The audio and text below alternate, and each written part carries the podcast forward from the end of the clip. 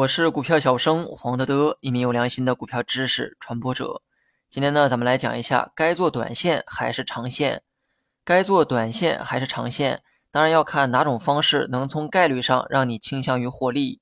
那么从人类以往的历史数据来看，做长线的收益啊要高于短线。所以我的这个答案呢也很明确，那就是建议大家在股市中做长线而不是短线。简单的拿数据呢，可能还不足以服众。那么接下来我们仔细的剖析一下内在的原理。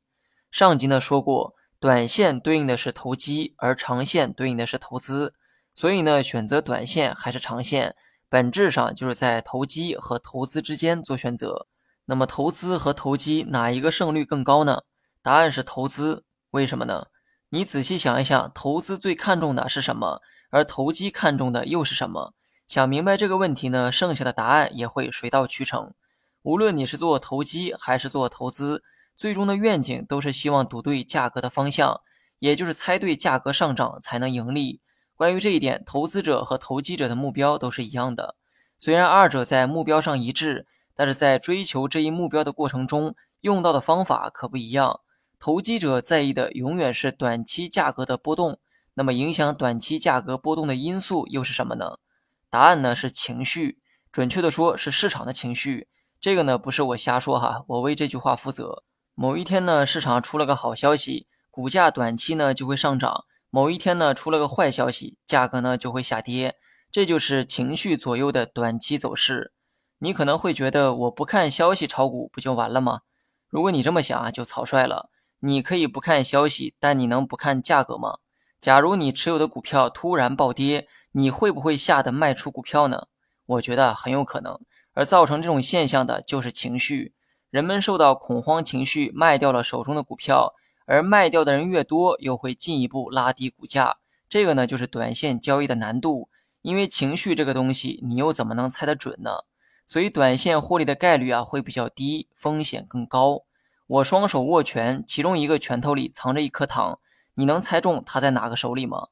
猜中一次两次啊并不难，毕竟这是二选一的游戏。但这个游戏如果一直玩下去，你能做到猜对的次数更多吗？而你猜测的这个依据又是什么呢？是不是在猜我的情绪啊？也就是你在猜测我的猜测。所以这个简单的游戏想一直赢下去会很困难。那么短线交易呢，就是这个道理哈。你需要猜测市场的情绪，猜测除你以外其他投资者的情绪，而情绪的不确定性太高了，你呢很难猜对它。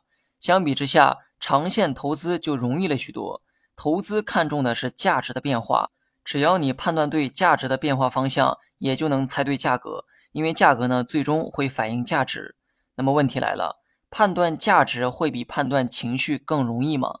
答案呢是肯定的。想象一下，如果你是一家上市公司的老总，你希望自己的公司会越来越好，还是越来越差呢？所以说这个结果啊，它不一定。但是每一家公司的目标都是为了赚更多的钱，公司赚钱越来越多，价值不就越来越大吗？另外，一个国家的经济会越来越好还是越来越差呢？最终的结果啊也不一定，但我相信多数国家的经济都会越来越好，因为每个国家每个人民都在为此做着努力。一个国家经济逐渐向好，贡献最大的必然是各个企业，经济变好，企业变好，这不就是价值不断提升的过程吗？价值提升了，股价它能不涨吗？这种价值的判断是不是比判断情绪要容易得多呢？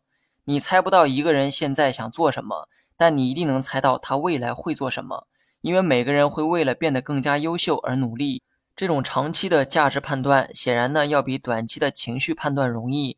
所以呢，在股市中做长线投资要比短线投机胜率更高，风险更低。你学会了吗？